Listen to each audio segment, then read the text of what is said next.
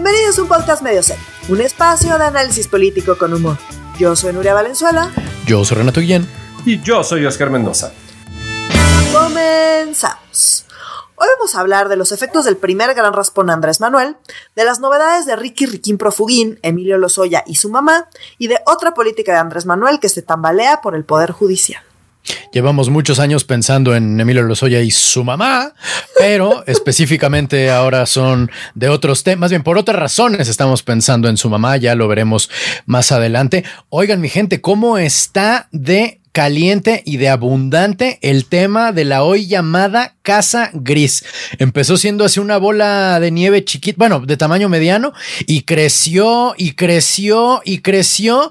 Y ahora, bueno, eh, lo último fue que hasta el INAI está metido, ¿no es verdad? Sí, está, esto es un intentaron, desmadre. Intentaron, esto es un desmadre donde nunca habíamos visto a Andrés Manuel tropezar tantas veces con la misma piedra tan intensamente. y lo decíamos hace dos semanas, que este era un golpe súper, súper, súper duro y que la propia oposición creo que incluso hace dos semanas no se había dado cuenta de lo duro que era el golpe y que se ha ido dado, dando cuenta por, por la propia reacción de Andrés Manuel, no por otra cosa. De verdad, yo no recuerdo haberlo visto manejar algo tan mal por tanto tiempo y cada vez peor. O sea, sí. es impresionante ver esto hay una parte de mí que lo está eh, eh, disfrutando, perdón. Eh, en mi, tierra eso se llama como el viejito se está desencajando. Ándale. Totalmente. Está tiene tantas aristas que pues ya prácticamente todas las noticias o prácticamente todas las noticias relevantes de estas últimas semanas en particular han estado relacionadas con ese tema. Entonces, no sé por cuál de todas las aristas quieran empezar. Yo digo que empecemos por el principio, es decir, salió un reportaje en Latinos respecto a la casa en Texas de José Ramón, el hijo de Andrés Manuel. Y entonces. Exacto, que eso fue lo que dijimos hace y que eso ya lo hablamos hace dos semanas. Correcto. salió ah, este reportaje y salió Andrés Manuel a pues arremeter con todo en contra de Carlos Loret de Mola. Y pues estuvo muy intenso porque en su mañanera sacó unos números que no sabemos de dónde sacó. Eh, de un ciudadano. Pues que es que de un ciudadano, dice. De anónimo decía, que le hicieron llegar de manera anónima. pero pues no es cierto, mandó a sus achichincles a que le trajeran la información sobre los ingresos percibidos por Carlos Loret de Mola en el último año.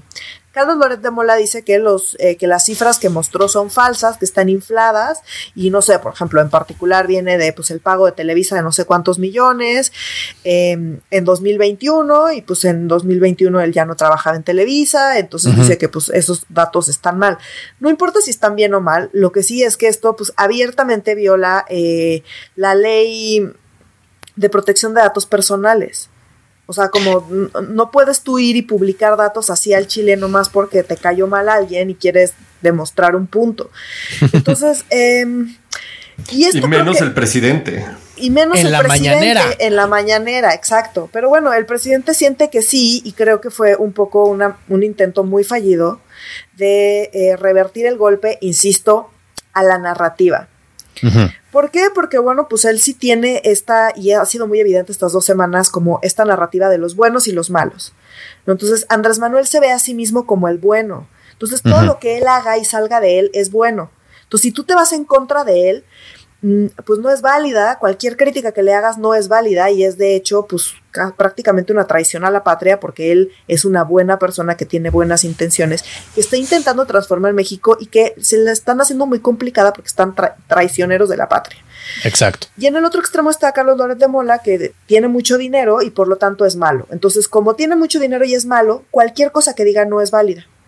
Supuestamente, ¿no? Que cobra mucho dinero. esa es la narrativa de Andrés Manuel, ¿no? Entonces él está intentando demostrar, en vez de decir algo al respecto del reportaje de Carlos López de Mola, o de su hijo o de explicar una serie de cosas que pues, tendría que estar explicando y que conforme las van explicando nomás nos surgen más dudas, em, se va en contra de la persona, ¿no? Entonces dice, como esta persona es mal, si yo te demuestro a ti que esta persona es rica y por lo tanto mala, entonces califico cualquier cosa que haya dicho. Y eso es evidente cuando empieza a hablar de periodistas. Entonces, por ejemplo, cuando habla de Carmen Aristegui, dice, bueno, creíamos que era una buena periodista, pero ya nos dimos cuenta que nos engañó por muchos años.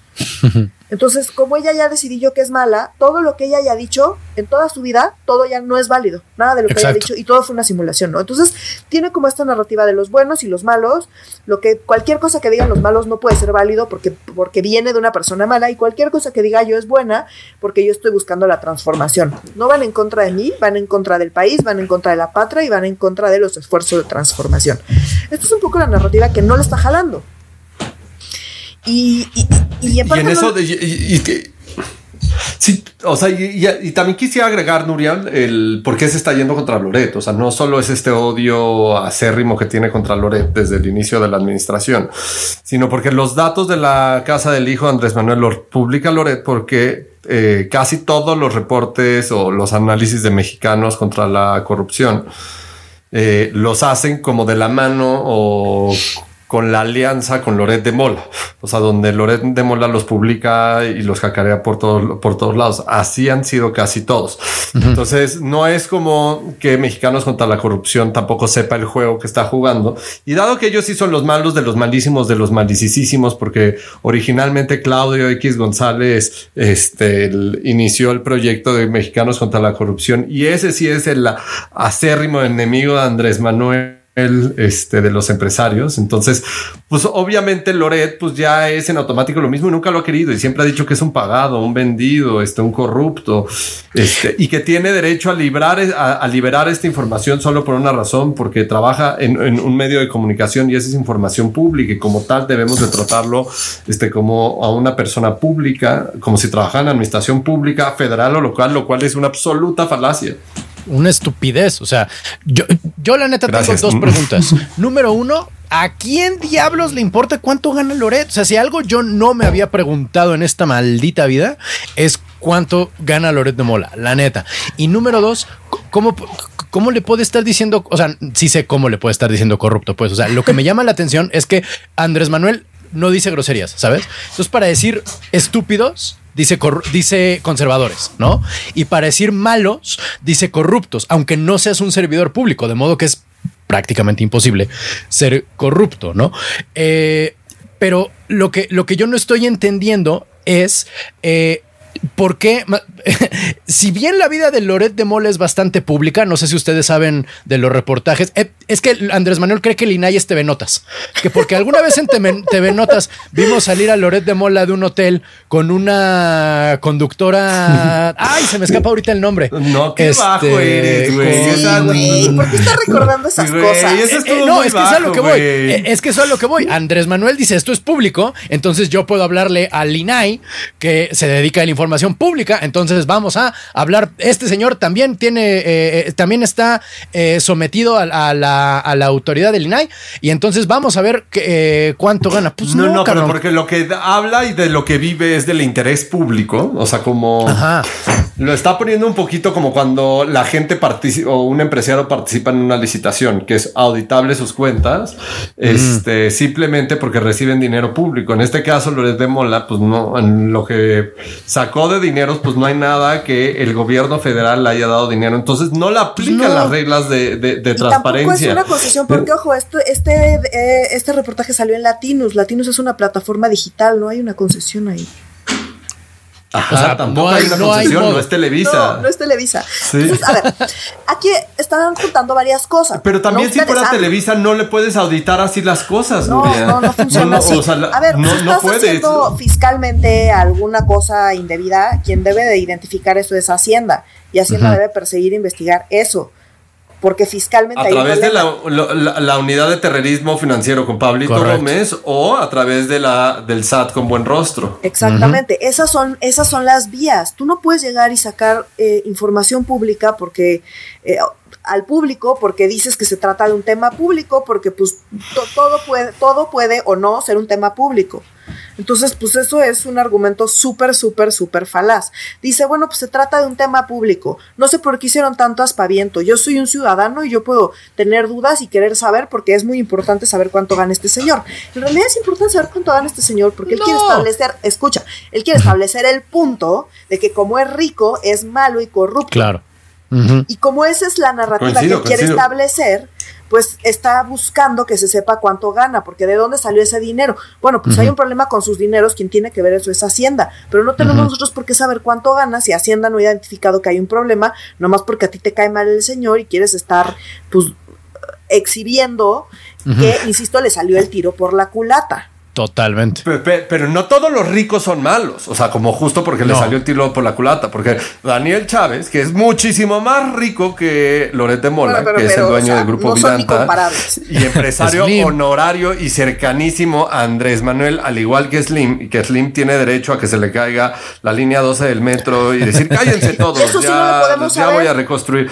Eso sí, eso sí, eso sí lo ocultan. Pero es que los ricos, hay ricos, hay de ricos a ricos.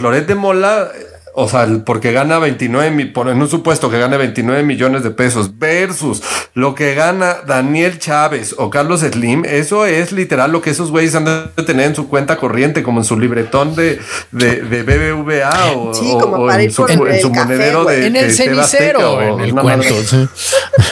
Sí. o sea, como para nosotros es un chingo de dinero, para un rico rico no. Entonces, bueno, a ver, sale Andrés Manuel, saca los datos de Loreto sale todo el mundo a decir qué locura es esta, cómo estás, cómo estás poniendo datos que son completamente, están reservados, tú no puedes estar publicando eso. Y él todavía sale a defenderse a decir, pues cómo no, se trata de temas públicos y es importante que la gente sepa y le voy a pedir al INAI que publique Ojo, todo lo de él, sus amigos, familiares, socios y de absolutamente todo, empieza a decir que tenía el negocio de las medicinas y no sé qué, empieza a mezclar peras con manzanas, muy cabrón, y intentando como pues, salir del paso como suele hacer, no más que en este caso pues no le jaló y no le jaló por varias razones. Una, y acá pasamos como a otro de los temas que ha estado súper intenso esta semana, es que estamos en un contexto donde están asesinando periodistas. Sin control alguno. Y los periodistas están muy enojados porque están viendo, con absolutamente toda razón, están viendo que los matan sistemáticamente que el gobierno no hace absolutamente nada, que Andrés Manuel parece no importarle y encima de todo dedica todos sus días a estar publicando datos confidenciales de un colega periodista, que puede no caerte bien Loret, eso no tiene nada que ver con sus reportajes, que, pueden ser ciertos y que puede estar teniendo un punto, aunque él sea malo, malísimo, y aunque él, lo que sea, una cosa es lo que él es y otra cosa es su trabajo y lo que dice su trabajo, que puede o no gustarte, pero son cosas separadas. Entonces, tienen una labor similar. Está eh, cuestionando al gobierno. Los periodistas saben que si cuestionan al gobierno, pues, corre más peligro su vida. Y pues en ese contexto, ¿por qué habrían de apoyar a Andrés Manuel? Imagínate cómo te sentirías tú si ves que te están matando, que corre tu vida a peligro y vas y tienes que ir a cubrir a un señor que se la pasa violando la ley yéndose en contra de un periodista por cuestionarlo. Pues evidentemente los periodistas no están contentos, no están contentos con Morena y en todo el país están haciendo manifestaciones cada vez más intensas que de verdad no no, no, no podemos voltear a otro lado y no podemos ver los videos de, de de las protestas de los periodistas sin que se te haga un nudo en la garganta y ver cómo hablan de sus colegas asesinados, de cómo le dicen en su cara que son precisamente la gente que está en el gobierno y la gente que está en el poder, son los que nos mandan matar, se lo dijeron a Andrés Manuel en su cara esta semana. Eh, están yendo con la gente de Morena a decir, hoy no vamos a hacer preguntas, no, o sea, como no nos vamos a dedicar a estar eh, difundiendo sus mensajes, no, cuando ustedes eh, pues nos están dando la espalda y no están haciendo nada en contra de los asesinatos de los periodistas. Entonces, los periodistas que ya estaban muy enojados con absolutamente toda la razón, bueno, pues con estos embates en contra de Carlos Loret de Mola, pues están todavía más enojados y no le están dando juego y pues no está saliéndole muy bien. Intentó en, otro, en otra mañanera, por ejemplo, eh, hablar de cómo han sufrido sus hijos. Ah, sí. ¿Por qué no? Porque él desde el poder y como ha sufrido, bueno, pues nadie está sintiendo lástima por sus hijos después de ver las casas en las que viven. Nadie siente lástima por su hijo, nadie, nadie, ningún, nadie, ninguna persona en este país sintió lástima después de escucharlo eh, hablar de cómo sus hijos han sufrido. Pues ojalá yo hubiera sufrido igual que sus hijos. ¿No? O sea, como que es lo que estamos pensando todos. Entonces, pues eso, esa narrativa tampoco le funcionó, le salió el tiro por la culata. Pero lo que está todavía peor es el intento de defensa del hijo ah, sí. Casi dos semanas después, el domingo. El domingo de la noche, exactamente, eh, a la mitad del Super Bowl, saca en la noche un comunicado diciendo que no, que sus ingresos eran por su trabajo como eh, de servicios ah, legales en Houston, en una empresa que se llama K Partners.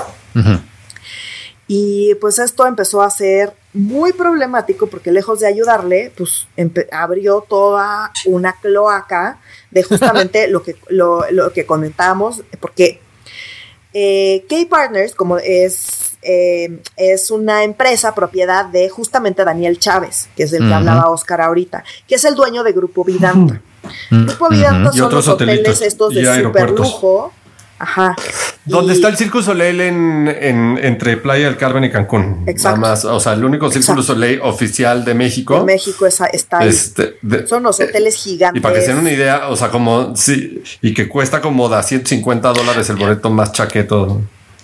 Exacto. Espérate, espérate, hay un Cirque du Soleil, yo, yo no, no, no, no sabía. Hay un Cirque du Soleil en Playa del Carmen.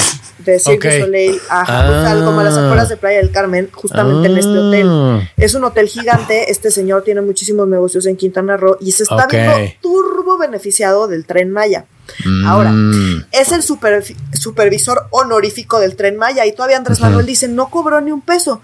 Claro. No, pues faltaba más que te cobrara, cabrón. si le estás dando todas las concesiones, le estás regalando Quintana Roo al señor para que haga negocios y todavía encima te iba a cobrar, pues más le valía que no cobrara. Entonces, el señor es el, el supervisor honorífico del Tren Maya pues está supervisando que sus negocios, que, todo lo que se haga le beneficie en sus negocios y vaya que lo está logrando. Es el, es el, digamos, el empleador del el hijo de Andrés Manuel en Houston.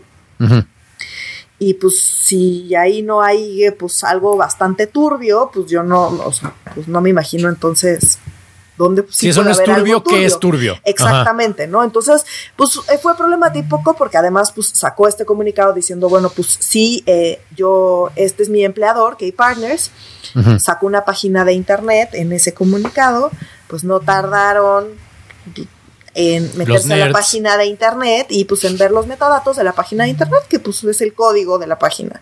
Y pues ahí salía que la página la acababan de armar un día antes, que todas las fotos de la página estaban fusiladas, o sea, literalmente así capturas de pantalla fusiladas que tú puedes buscar en Google pueden ustedes hacerlo, van y hay una, eh, Google te permite buscar imágenes y buscar las imágenes de que están en esta página y pues son imágenes de otros lados que están abiertamente fusiladas, o sea, están de hecho violando derechos de autor con estas... Em, estas imágenes, insisto, y la página la acaban de subir y ninguna de las fotos es real. Entonces, pues empezaron a decir, oye, pues qué onda, subieron esta página al vapor, alguien en Houston fue a visitar la dirección que dicen que tiene y pues resulta que es un edificio y el edificio, en el director del edificio, pues no, no está Kate Partners. ¿A poco? Eh, sí, o sea, como empezó la gente a investigar por todos lados y absolutamente nada cuadra y todo, pues es muy evidente que lo hicieron al vapor y ni siquiera fueron para pues medio contratar a alguien que les ayudara con el control de daños. Entonces, lejos de controlar los daños, pues ahondaron eh, el hoyo que ya tenían cavado, pues nomás lo cavaron más hondo. Entonces, pues sí, efectivamente le paga dinero este señor al hijo de Andrés Manuel, que tiene una vida pues, lujosa en Houston y que además está súper beneficiando de todo lo que está pasando en el tren Maya y en Quintana Roo y que eh, pues está abiertamente haciendo negocios y se está beneficiando de las obras del gobierno. Sí. Ajá, o sea, y no solo eso, por ejemplo, en, le acaban de ampliar concesiones de uso de playas, también le acaban de autorizar este un teleférico para comunicar un hotel que tiene en Nayarit y otro en Puerto Vallarta, que eso tiene que ver con uso federal, sí, sí, sí, le este, están con regalando, y le están beneficiando sus negocios. Ah, pero él se lava las manos porque él regaló, él, donó el terreno de 200 hectáreas para hacer el proyecto fotovoltaico más importante de América Latina, que va a ser en Sonora. ¿eh? fotovoltaico, o sea, de generación de energía solar más grande de América Latina. Ah, y que está chido, pero pues no entremos a ese tema de energías renovables. Ya. Sí, pero a cambio de qué. Sí, exacto, pero a cambio de un Y además Daniel Chávez es súper, súper cercano a Andrés Manuel desde antes. Y lo que está cabrón es que, pues sí, en teoría, el hijito, el hijote de Andrés Manuel a sus 40 años, en teoría ya no participa en la política, pero pues qué casualidad que uno de los, o sea, uno de los hijos del mejor amigo, de los mejores amigos de su papá, lo emplea. O sea, ahí hay un claro conflicto de interés por donde le busquen. Le buscamos por Pemex, hay conflicto de interés. Le buscamos por el tren Maya, hay conflicto de interés. Le buscamos por obras de gobierno, hay conflicto de interés por donde le busquen. O sea, pues, es que no hay mucho por donde rascar y por eso se está contratado, pues es porque es hijo de Andrés Manuel. Claro. O sea, porque para ser abogado en Estados Unidos necesitas pasar eh, pues, eh, el examen de la barra de, cada estado. Y pues ese... ese Pero no para ejercer la... no, o sea, es para litigar. Hay, o sea, como los corporativos no necesitan... O sea, sí, entonces se la saca diciendo, pues tengo, hago trabajos legales. Díjole. Pues no sabemos qué trabajos legales y no nos queda claro que esa empresa pues sea como muy real tampoco lo está que constituida, a mí... pero de ahí a que realmente haga lo que dice que hace, pues no nos queda claro. Yo, eh, perdón que haga un. Ya ven que en política eh, todo envejece con la velocidad del yogur. Perdón por hacer un déjà vu a algo que suena hace dos siglos. Pero todo esto que acabamos de mencionar es mucho menos fifí que casarse en Guatemala mucho. un chingo menos, un chingo menos. Pero, o sea, ¿de qué diablos? no, no les está recordando esto más como a la estrategia de la Casa Blanca, o sea, como porque ya salió el hijo de Andrés perdón, el, no es COVID. El hijo de Andrés Manuel. este, el, hijo de Andrés Manuel con su comunicado. Ya salió la esposa. Déjenos vivir nuestra vida privada. Nosotros no tenemos nada que ver con la vida pública. No, ahí sí este, lo hizo mejor la gaviota. Mira, el sea será lo que tú gustes y mandes, pero la neta de, de, ablandar el corazón, la gaviota lo, lo ablandó más bonito. Además, estaba chistoso que ella hizo una telenovela donde ella sale gritando: Yo soy la dueña. Y entonces, pues sí, sí, tú eres la dueña, chata como claramente no, no, tú eres ella sí, o sea, tenía un trabajo que todos vimos. Ajá. No, o sea, como que pues sí sabíamos que ella trabajaba. No sabemos qué tanto le pagaban y si le alcanzaba para la Casa Blanca, pero sí sabemos que ella trabajaba. el hijo de Andrés Manuel, pues no nos queda claro que trabaje en nada y pues no sabemos, o sea, como que no sabemos nada y su que es que comunicado, la verdad es que pues solo levantó muchísimas más cejas porque nadie estaba volteando a ver a, a este señor eh, José Ramón. Eh, no, Daniel no, Chávez. A Chávez. No, Daniel Chávez. Ah, perdón. Nadie está volteando a ver a Daniel Chávez, nadie estaba pensando en Daniel Chávez, nadie sabía que Daniel Chávez estaba. ¿Daniel Chávez estaba feliz? Sí aumentando sus ganancias. Haciendo su teleférico. Haciendo su teleférico con sus Nadando en monedas como Rico Macpato. Nadando en monedas, sin que nadie lo chingara. Y todavía, o sea, todavía curándose en salud diciendo que no cobraba por tu asesoría.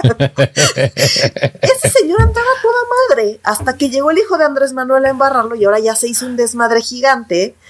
Y pues Andrés Manuel ya no sabe cómo eh, salirse del lodo y cada vez se hunde más.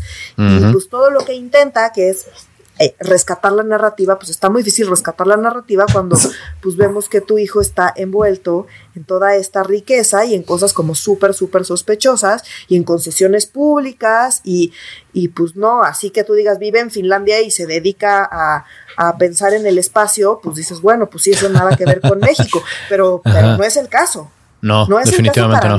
Pero esta, este tigre, este tigrito sí ya perdió una rayita. O sea, yo creo que, sí, sí, sí, está pegando, sí está sonando. Andrés Manuel se ve cada día más desencajado. No entiende las consecuencias de sus actos, de lo que está haciendo en contra de Loret de Mola. Le parece completamente normal me super surra esta narrativa de solo hay un buen tipo de ricos y son los que diga Andrés Manuel. Todos los demás son ricos de mierda. Son ah. ricos que son corruptos. Son ricos que están dedicados a echar al país a bordo. Ah.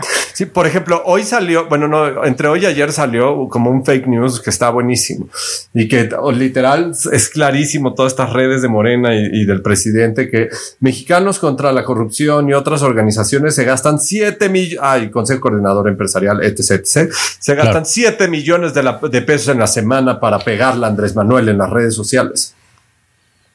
So, o sea, pues, como, y, Además, como si Morena no tuviera bots. Morena sí, tiene un o sea, ¿cuánto, cuánto se ganan, cuánto se gasta Morena y este gobierno en su estrato? O sea, como ya no le pagará a medios de comunicación. sí, pero, pero o sea, Zuckerberg, Zuckerberg está, y, y, Twitter y el Don Twitter, ¿cómo se llama Don Twitter? Han de estar haciéndole así a las manitas de puta, qué rico que ya no le pagan, ya no le tienen que pagar. Más todos los bots, porque además tienen bots de computadoras y chingos de bots humanos, güey. Güey. Entonces, y que a esos bots humanos les das un chingo de dádivas, o sea, porque el clientelismo se está transformando en un lugar distinto. Entonces, claro. Pero espérenme, hablando de bots, toda la Uh, también salió el comunicado de los gobernadores que nos enteramos ahora. Ah, bueno, era evidente que rompía la, veda electoral. No es que nos damos cuenta ahora. Digo, cualquiera con dos dedos de frente hubiera notado que rompía la veda electoral, pero salieron un grupo. Eh, no recuerdo si fue el mismo domingo también cuando sacaron ellos el mismo domingo. Sacaron un El Super Bowl. sí, sí. sí las y los gobernadores. 19 gobernadores, ¿no? 19, todas, todos sacaron un comunicado que estaba abiertamente patético. O sea, porque además de ahí, o sea, de ahí para acá han sacado el talking point pero que no le cambian ni una coma. O sea, literal, repiten lo que les manda el jefe y lo repiten tal cual y dicen que están convencidas, ¿no? En particular, Claudia Sheinbaum ha sido como muy enfática, ahorita vamos a ese punto, y sacaron este comunicado donde básicamente repiten todos los lemas de campaña de Andrés Manuel, diciendo que todos, todo lo que Andrés Manuel había prometido se estaba cumpliendo.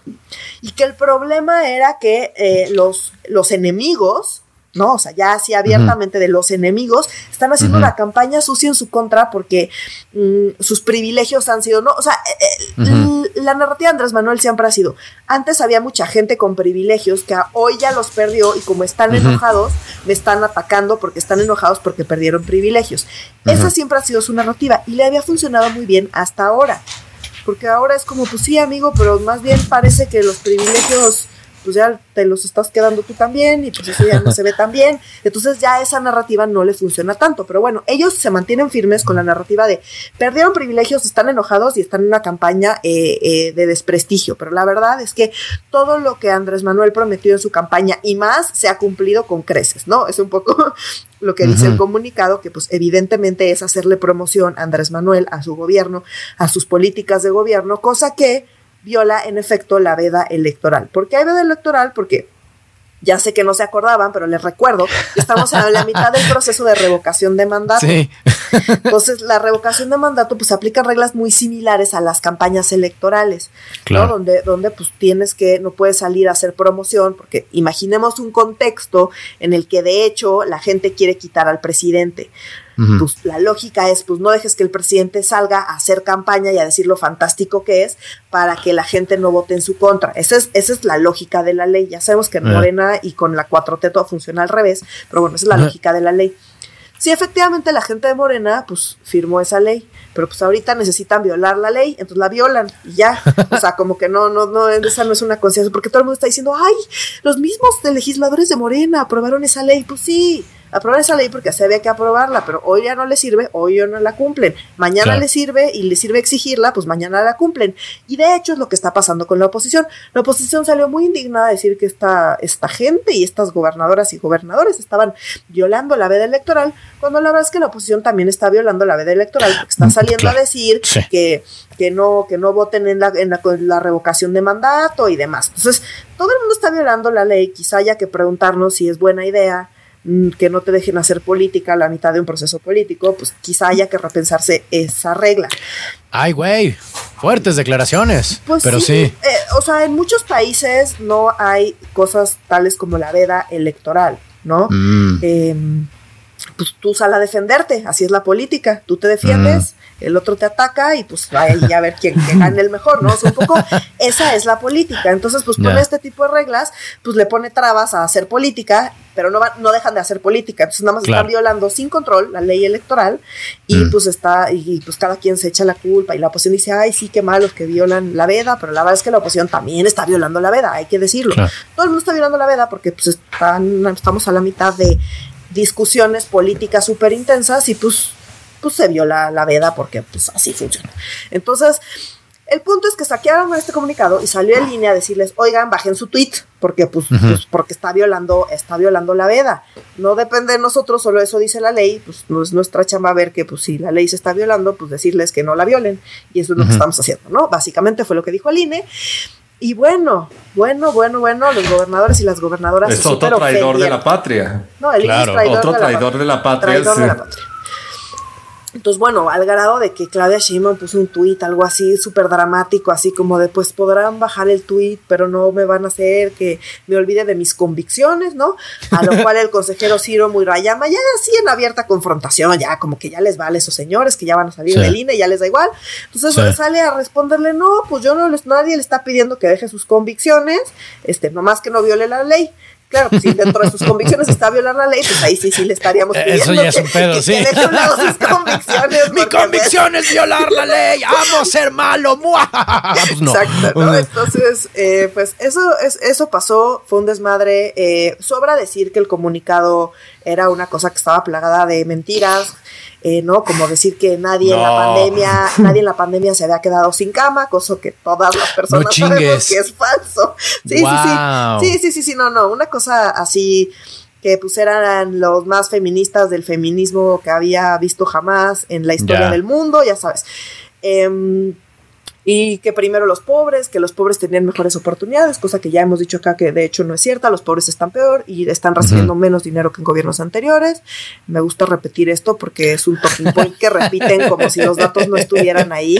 Claro. Em, y, bueno, ¿no? Que se fomenta la inversión privada, como si no estuvieran con un desmadre con la reforma eléctrica. En fin, Em, una serie de mentiras o por lo menos imprecisiones que tuvieron que bajar de ese tweet y que bueno, pues hubo una confrontación con el INE. La otra confrontación fue con el INAI, eh, porque bueno, AMLO pidió, le pidió, le mandó esta carta al INAI diciendo, pues yo quiero que ustedes publiquen esta información. ¿No? De y que la leyó en la mañanera, no solo la mandó, la leyó. La leyó en la mañanera, le pide al INAI que publique toda la información a vida y por haber de Loret, su, su abuelita, sus amigos, sus compadres, sus de todo el mundo, ¿no? Entonces, o sea, podremos empezar por pues, los hijos de Andrés Manuel, o sea, si quiere que se publica la información de los amigos de Loret de Mola, que ni funcionario público es, pues yo no veo por qué no se van a publicar eh, la información de los hijos de Andrés Manuel, bajo esa lógica, ¿no? Claro. Pero claro, esa no es la lógica de Andrés Manuel. Pues pide eso el INAI, evidentemente le responde que pues eso viola la ley y que no pueden, ellos no tienen facultades para hacer eso, pero pues que él puede ir a pedir la información, que si ya se la niegan, puede pues ir al INAI a ver si pues a ver qué pasa y ellos ya determinarán si estuvo bien o mal que le proporcionaran esa información. Pero pues que así abiertamente el INAI no puede salir y empezar a publicar pues información de gente nomás porque sí. Y AMLO dijo pues qué barbaridad, deberían porque sería muy bueno para la purificación del país. Claudia Sheinbaum salió a decir exactamente lo mismo, decir que pues el INAI debería violar la ley porque pues estaría padre que violara la ley porque eso dice su jefe que ella diga. Em, y pues básicamente todas las noticias tienen que ver con que Andrés Manuel se está yendo en contra de Loret de Mola porque está enojado, porque le dio un golpe bastante duro y está diciendo pura tontería y pues, le están diciendo que todo lo que quiere hacer viola la ley y está enojado porque pues cómo es posible que viole la ley si él es tan bueno y tiene buenas intenciones de purificar al país. Pero sí está claro como el grado casi un poco de demencia y de el uso faccioso de las instituciones públicas no solo de la Fiscalía, no solo de Hacienda, no solo del SAT, no solo de la UIF, sino intentar forzar también al INAI a investigar a un ciudadano privado y sobre el origen de sus ingresos, lo cual es una completa, no quiero decir una mamada, pero un poco sí. O sea, es una verdadera estupidez y como bien ya explicó Nuria. Yo sí creo que esto ya habla del grado y la severidad de lo importante que fue esto y el, grado de afectación que sí tiene para Andrés Manuel. O sea, no está soportando, hasta se le quebró. ¿Vieron eso en la mañanera de hace dos días que se le quebró la voz a Andrés Manuel diciendo que sus hijos, al igual que él, son casi unos mártires de unos mártires Este, de México, que no se envolvieron en la bandera, pero que tuvieron que sufrir el tener un carro de seguridad. Este, nada más no dijo que era un Jetta sin blindar afuera de su casa. Este, durante todo el tiempo que le tuvo un orden de aprehensión. O sea, como claro que Andrés Manuel es un luchador social, pero ahora que sus hijos se ven inmiscuidos en lo que él tanto ha criticado y que nadie nos puede dar una narrativa que realmente sea coherente de dónde chingados vive su hijo, por qué chingados vive en una mansión en Estados Unidos, por qué chingados trabaja para el hijo y la empresa este, que está 100% relacionada de su asesor honorífico que no cobra nada, pero que tiene un montonal de concesiones, por qué cuando vivió su hijo en una de las casas en Houston a, la empresa que era dueño del ejecutivo que la, era dueño y que trabajaba en una empresa petrolera en Estados Unidos, se le ampliaron los contratos en Pemex. O sea, hay una serie de interrogantes que vamos a darle el beneficio de la duda, pero se ve de la chingada. O sea, Andrés Manuel ha deshecho a un chingo más de personas, a un chingo de personas con mucha menos información. De nuevo, casarse en Guatemala. La con información inventada. Sí. sí, sí. Y pues no se está pudiendo salir de esto y está intentando atacar a la gente y pues le está saliendo el tiro por la culata porque no se está leyendo bien el que esté atacando a la gente y no tiene cómo defenderse. Porque cuando las críticas son de cosas técnicas, ¿no? O sea, cuando dicen, es que esta política pública está mal diseñada, porque entonces, pues él agarra y dice, ay, esta gente, estos tecnócratas. Neoliberales. Estos tecnócratas neoliberales que vienen acá a quererme decir cómo hacer las cosas cuando ya tuvieron su oportunidad y lo hicieron todo mal. Se le resbala como teflón. Esa narrativa tiene mucho sentido para la gente, ¿no? Dicen, pues claro, estos ahí con sus argumentos técnicos, pues la verdad es que pues eh, ya tuvieron su chance, lo hicieron mal, vamos a dejar que AMLO lo haga. Y cualquier argumento técnico, AMLO se lo saca así muy fácil. Pero esto que ya no tiene que ver con cuestiones técnicas, sino que tiene que ver con pues, abiertas dudas sobre corrupción, sobre estilo de vida, que es algo que él, como siempre, ha presumido mucho. Son contradicciones ya muy intensas, sobre todo cuando maneja esta narrativa de los buenos contra los malos, porque el problema con esa narrativa es que si eres bueno, eres bueno, buenísimo, todo te tiene que salir bien, como película de Disney, de las viejitas aburridas. O sea, bueno, bueno, buenísimo, malo, malo, malísimo. Entonces, si eres bueno, bueno, buenísimo, no te puede salir un hijo malo. Claro. Porque pues tú eres bueno, bueno, buenísimo. No, no te puedes equivocar. Entonces, pues ya no está, le está cuadrando el discurso y se le está derrumbando y todas las cosas que está intentando hacer para rescatarlo, pues le están saliendo por la culata. Por primera vez sí lo vemos de verdad batallando porque no sabe qué hacer y no sabe cómo salirse de esta. Y insisto, no tiene que ver con que con si la ley dice una cosa, los argumentos, él mismo pone en su, en su escrito al INAI, pone los argumentos legaloides, ¿sabes? O sea, él ya sabía que le iban a responder eso y él mismo está poniendo ahí que la parte legaloide es un problema porque nada más le estorba para su transformación. Ese discurso lo puede seguir dando, pero todo lo demás se le está derrumbando y ese sí no lo está pudiendo, no lo está pudiendo rearmar, digamos.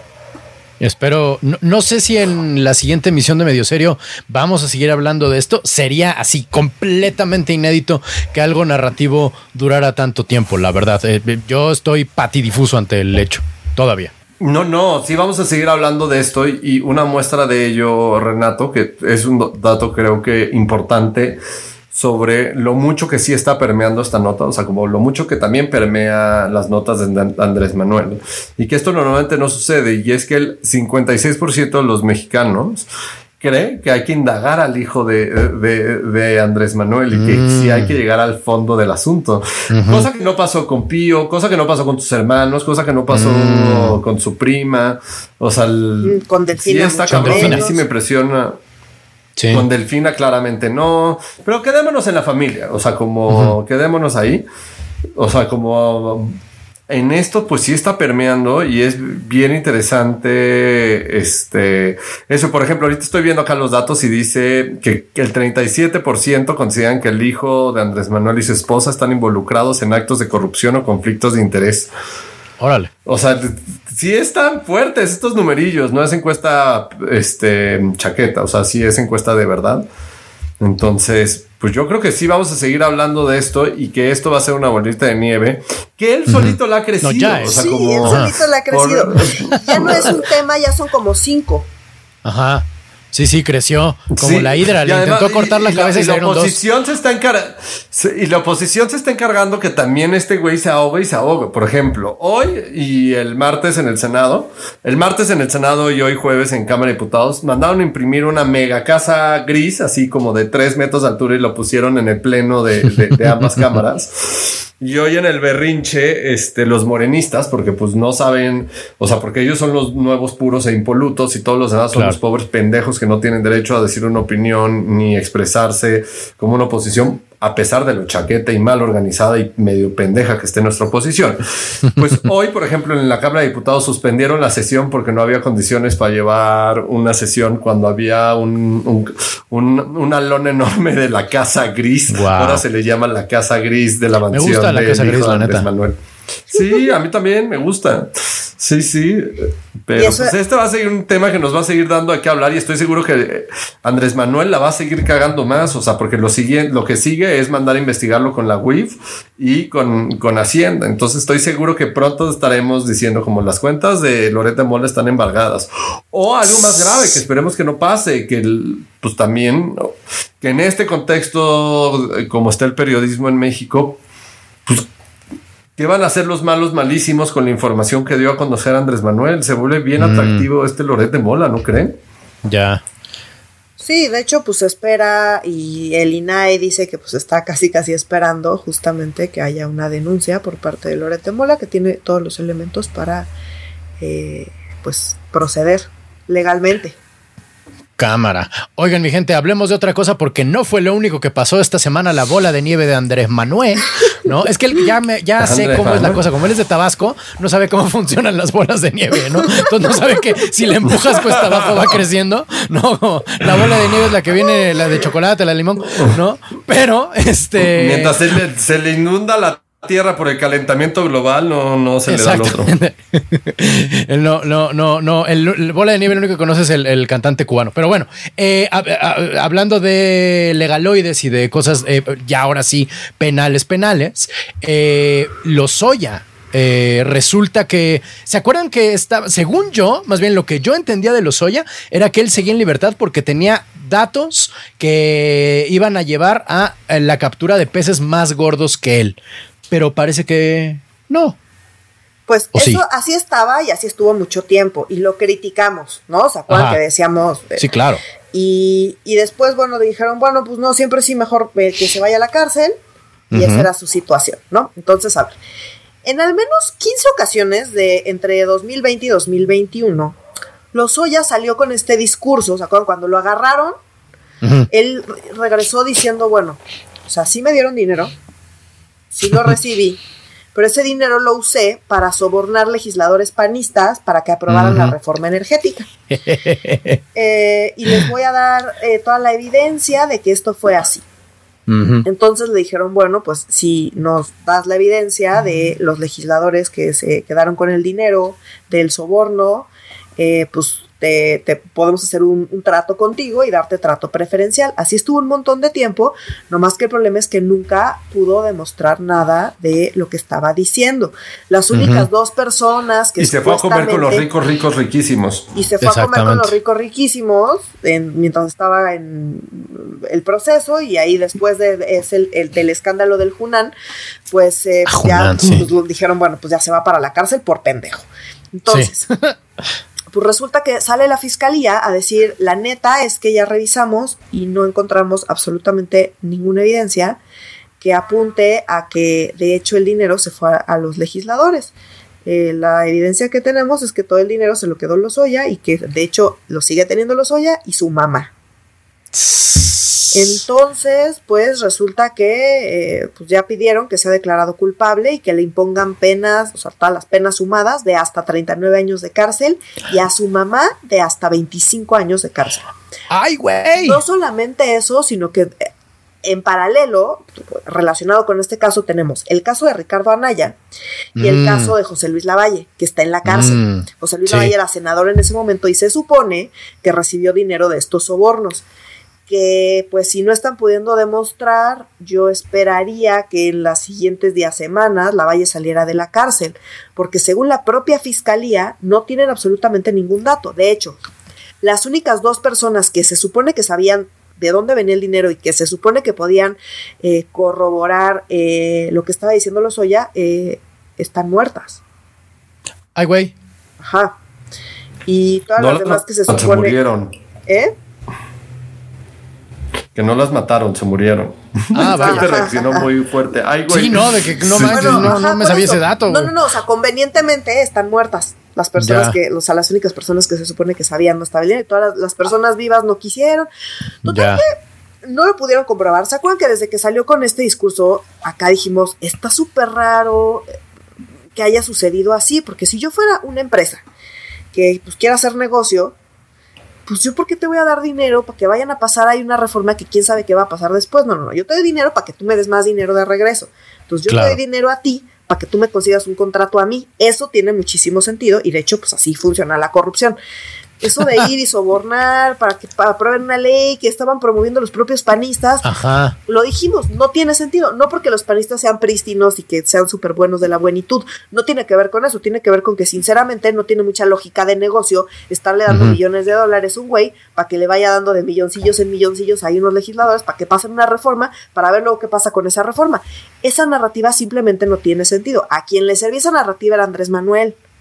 Ujú. ¿No? Como diciendo, viene dinero de la corrupción para aprobar la reforma energética y por eso la reforma energética está manchada de corrupción y hay que quitarla y hay que cambiarla. Entonces, eso le servía a Andrés Manuel, pero no tenía ninguna lógica de negocio el que la corrupción hubiera sucedido para sobornar legisladores en lugar de, pues, para abiertamente conseguir contratos. Que ojo, sí consiguió. Y se los Mm. consiguió Lozoya. Y pues Mm. según la propia fiscalía, pues en realidad ese dinero lo sigue teniendo Lozoya. Y su mamá. Y su mamá. Entonces, Sí. eh, pues bueno, en ese contexto ya dijo la fiscalía, no hay trato, de hecho no hay evidencia de que haya sido como él dice que fue. Y pues acá está, acá está la Aquí están los datos. Ahora, en ese contexto, uno de los acusados de recibir sobornos fue Ricardo Anaya. Ajá. Ricardo Anaya tuvo que haberse presentado esta semana eh, en el reclusorio norte para su audiencia. El 14 de febrero. Y pero no, no, se llegó. presentó. Ajá.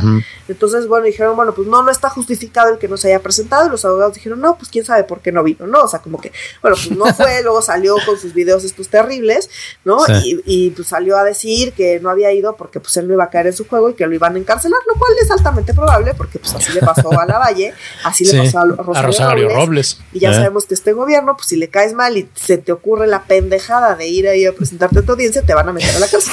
No, porque pues así funciona este gobierno. Entonces la verdad es que si yo hubiera sido Ricardo Anaya, probablemente tampoco me hubiera presentado. Sobre Yo también me quedo en Atlanta, sí. Se anda derrumbando el caso de Lozoya, no hay evidencia en contra de Anaya, yo creo que si hubiera evidencia ya habrían pedido una orden de aprehensión. Eh, como no se presentó, en teoría podrían pedir una orden de aprehensión para hacer que se Anaya. presente, digamos, a la audiencia, Anaya. Pero no, la fiscalía no ha pedido la orden, lo cual pues nos hace Mm. pensar que en efecto no tienen mucho en su contra. Eh, entonces, pues bueno, Más a que tirria. Sí, bueno, Tirria siempre la han tenido, contra la Valle igual, contra Rosario Robles y pues contra Ah. todas las que encarcelan, ¿no?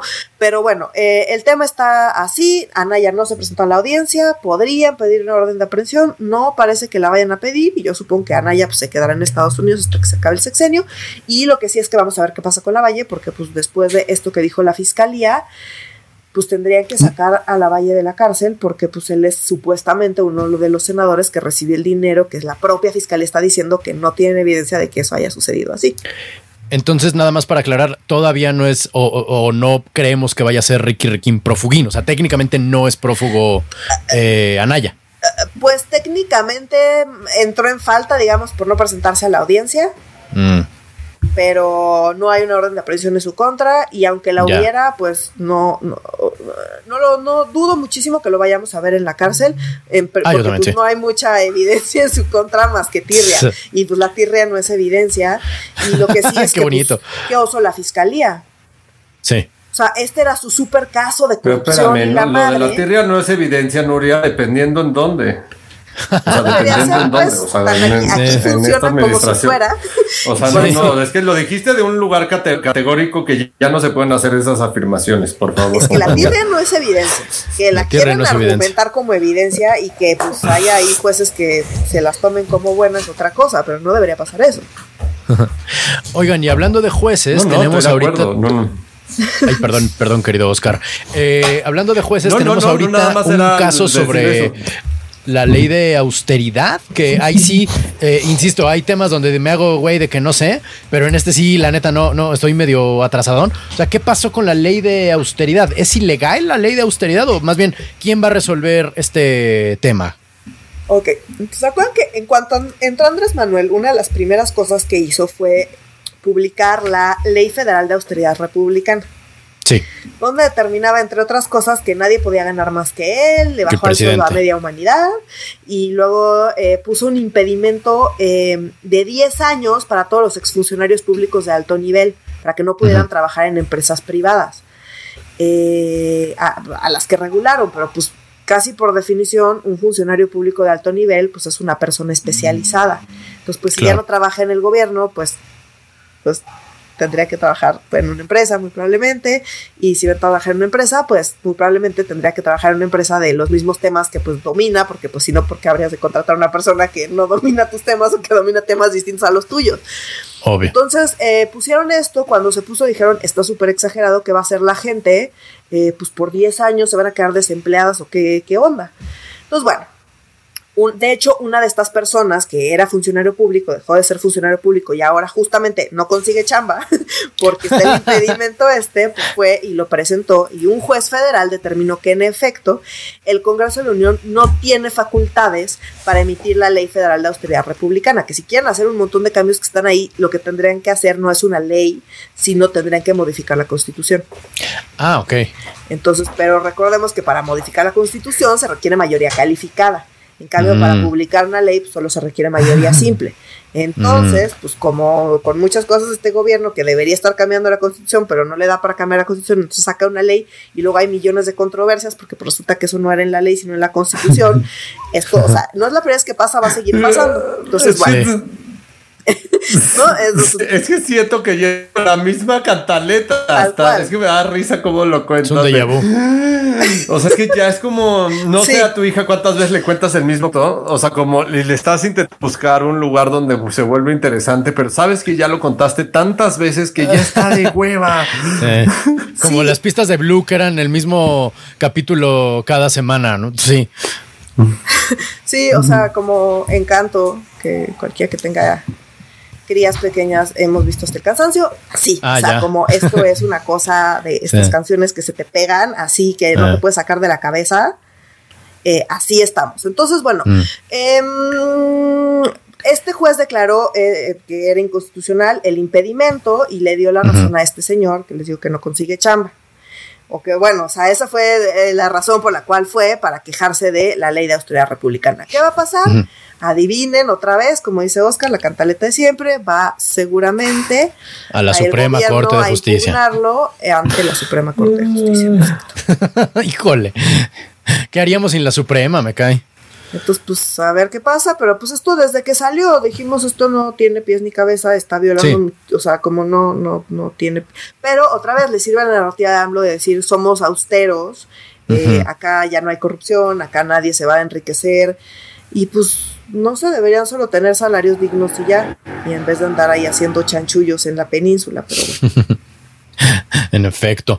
Oiga, mi gente, y ya para terminar el último tema que tenemos en la agenda, eh, hay un veto, o sea, no, no un, un señor que se llama Alberto, un veto del aguacate mexicano en Estados Unidos, que está cañón, porque a ellos les encanta. Se puso de moda el aguacate en el gabacho de unos cinco años para acá y ahora cerraron.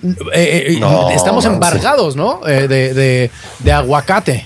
Mm, No, está suspendida la, eh, digamos, ¿La el- exportación? el tránsito del aguacate de Michoacán, porque uno de los Mm. inspectores de Estados Unidos recibió una amenaza telefónica y eso eh, pues detonó como todo un proceso que hicieron que se suspendiera em, la exportación de aguacate.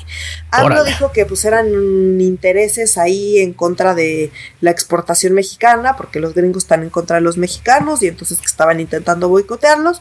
La verdad es que, digo, siempre hay intereses de todo tipo, pero aquí sí hay que decir que México es el productor más importante de aguacate del mundo y que prácticamente todo el aguacate, no prácticamente, pero una buena parte del aguacate mexicano termina en Estados Unidos porque el consumo de aguacate en Estados Unidos es inmenso y ha crecido muchísimo en efecto en los últimos años. Ellos no se dan abasto con, ah, con su propia producción de aguacate. Entonces, básicamente, sin el aguacate mexicano no pueden satisfacer su demanda, no hay manera.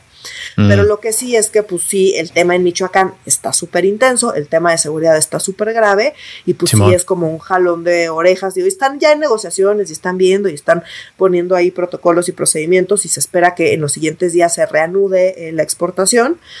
Pero bueno, pues sí es un jalón de orejas de, oye, tú no puedes acá impunemente tener a los narcos caminando por la vida y amenazando a mi gente y pues yo, y que no tenga esto consecuencias y pues como Juan por su casa a los narcos, pues yo no sé cómo, como esté tu territorio, pero si quieres hacer negocios conmigo, pues sí, necesitas tener eso a raya. Y bueno, pues es grave porque les digo, México es el primer productor de aguacate y prácticamente toda la producción de aguacate mexicana se exporta a Estados Unidos. Y, es y el gabacho creo que es el primer consumidor de aguacate del mundo también, ¿no? O sea, literal México es el primer productor y Estados Unidos es el primer consumidor y son como así, como pareja perfecta hasta que llegan los narcos. entre los hipsters que no saben partir un maldito aguacate y los fanáticos del Super Bowl, que el guacamole les gusta mucho, o sea, sí es grave, pero también es un llamado de atención pues que dado que no están las condiciones en México y que estamos diciendo, estamos atendiendo las causas, abrazos, no balazos, y como que pues en realidad está súper relegada la estrategia de seguridad de este país. Este, y estoy de acuerdo que no anden matando, o sea, la Guardia Nacional ya hay sientes mamadas, ¿no? Este, pero pues ya le metieron un sustito a este gobierno. O sea, los productores de aguacate, como bien dice Nuria, somos los primeros productores, pero tampoco tenemos la demanda suficiente en México para hacer qué hacer con todo ese aguacate. Y también puede bajar este, y tumbar el mercado de aguacate si esto no se soluciona rápido. Y creo que es bien importante lo que dijo Nuria al inicio, que yo no lo sabía. Este, me enteré hace dos horas que empezamos a preparar este podcast, que es una suspensión, o sea, como esa clase si es importante. Los hipsters tendrán de nuevo aguacate, pero van a tener que cambiar las condiciones y no van a atender las causas de fondo. Estoy 100% seguro de eso, pero algo tendrán que hacer con el Michoacán y con el gobierno federal para este, que los supervisores del aguacate gringo que se compra hacia el gabacho no los maten ni los secuestren ni les hagan un montón de cosas espantosas. Exacto. No, y además Biden está ahorita muy ocupado con Ucrania, no tiene tiempo para el aguacate, como por eso es tan, tan drástico el pedo. O sea, no, no, no se anda con, no se anda con cuentos el pobre Biden. Pero bueno, mi gente, hemos terminado con los temas de esta semana, con los aguacatosos temas de esta semana. Este, eh, por favor, manténganse en contacto con nosotros y entre ustedes a través de nuestras redes sociales, que son en Facebook estamos como Facebook Diagonal Medio Serio MX. En Instagram estamos como arroba medio serio. Y en Twitter en arroba medio y bajo serio. Por favor, insisto, eh, manténganse en contacto con nosotros y entre ustedes. como siempre les decimos, estamos felices de la interacción que causan estos temas. Ya me quiero imaginar cómo van a estar los comentarios ahorita con lo de la Casa Gris, pero bueno, ya vamos a ver la calidad de la melcocha. Eh, si nos lo permite el sistema capitalista y el coronavirus todavía, nos escuchamos la próxima semana para Medio Serio. Yo soy Renato Guillén. Yo soy Nuria Valenzuela. Y yo soy Oscar Mendoza. Adiós.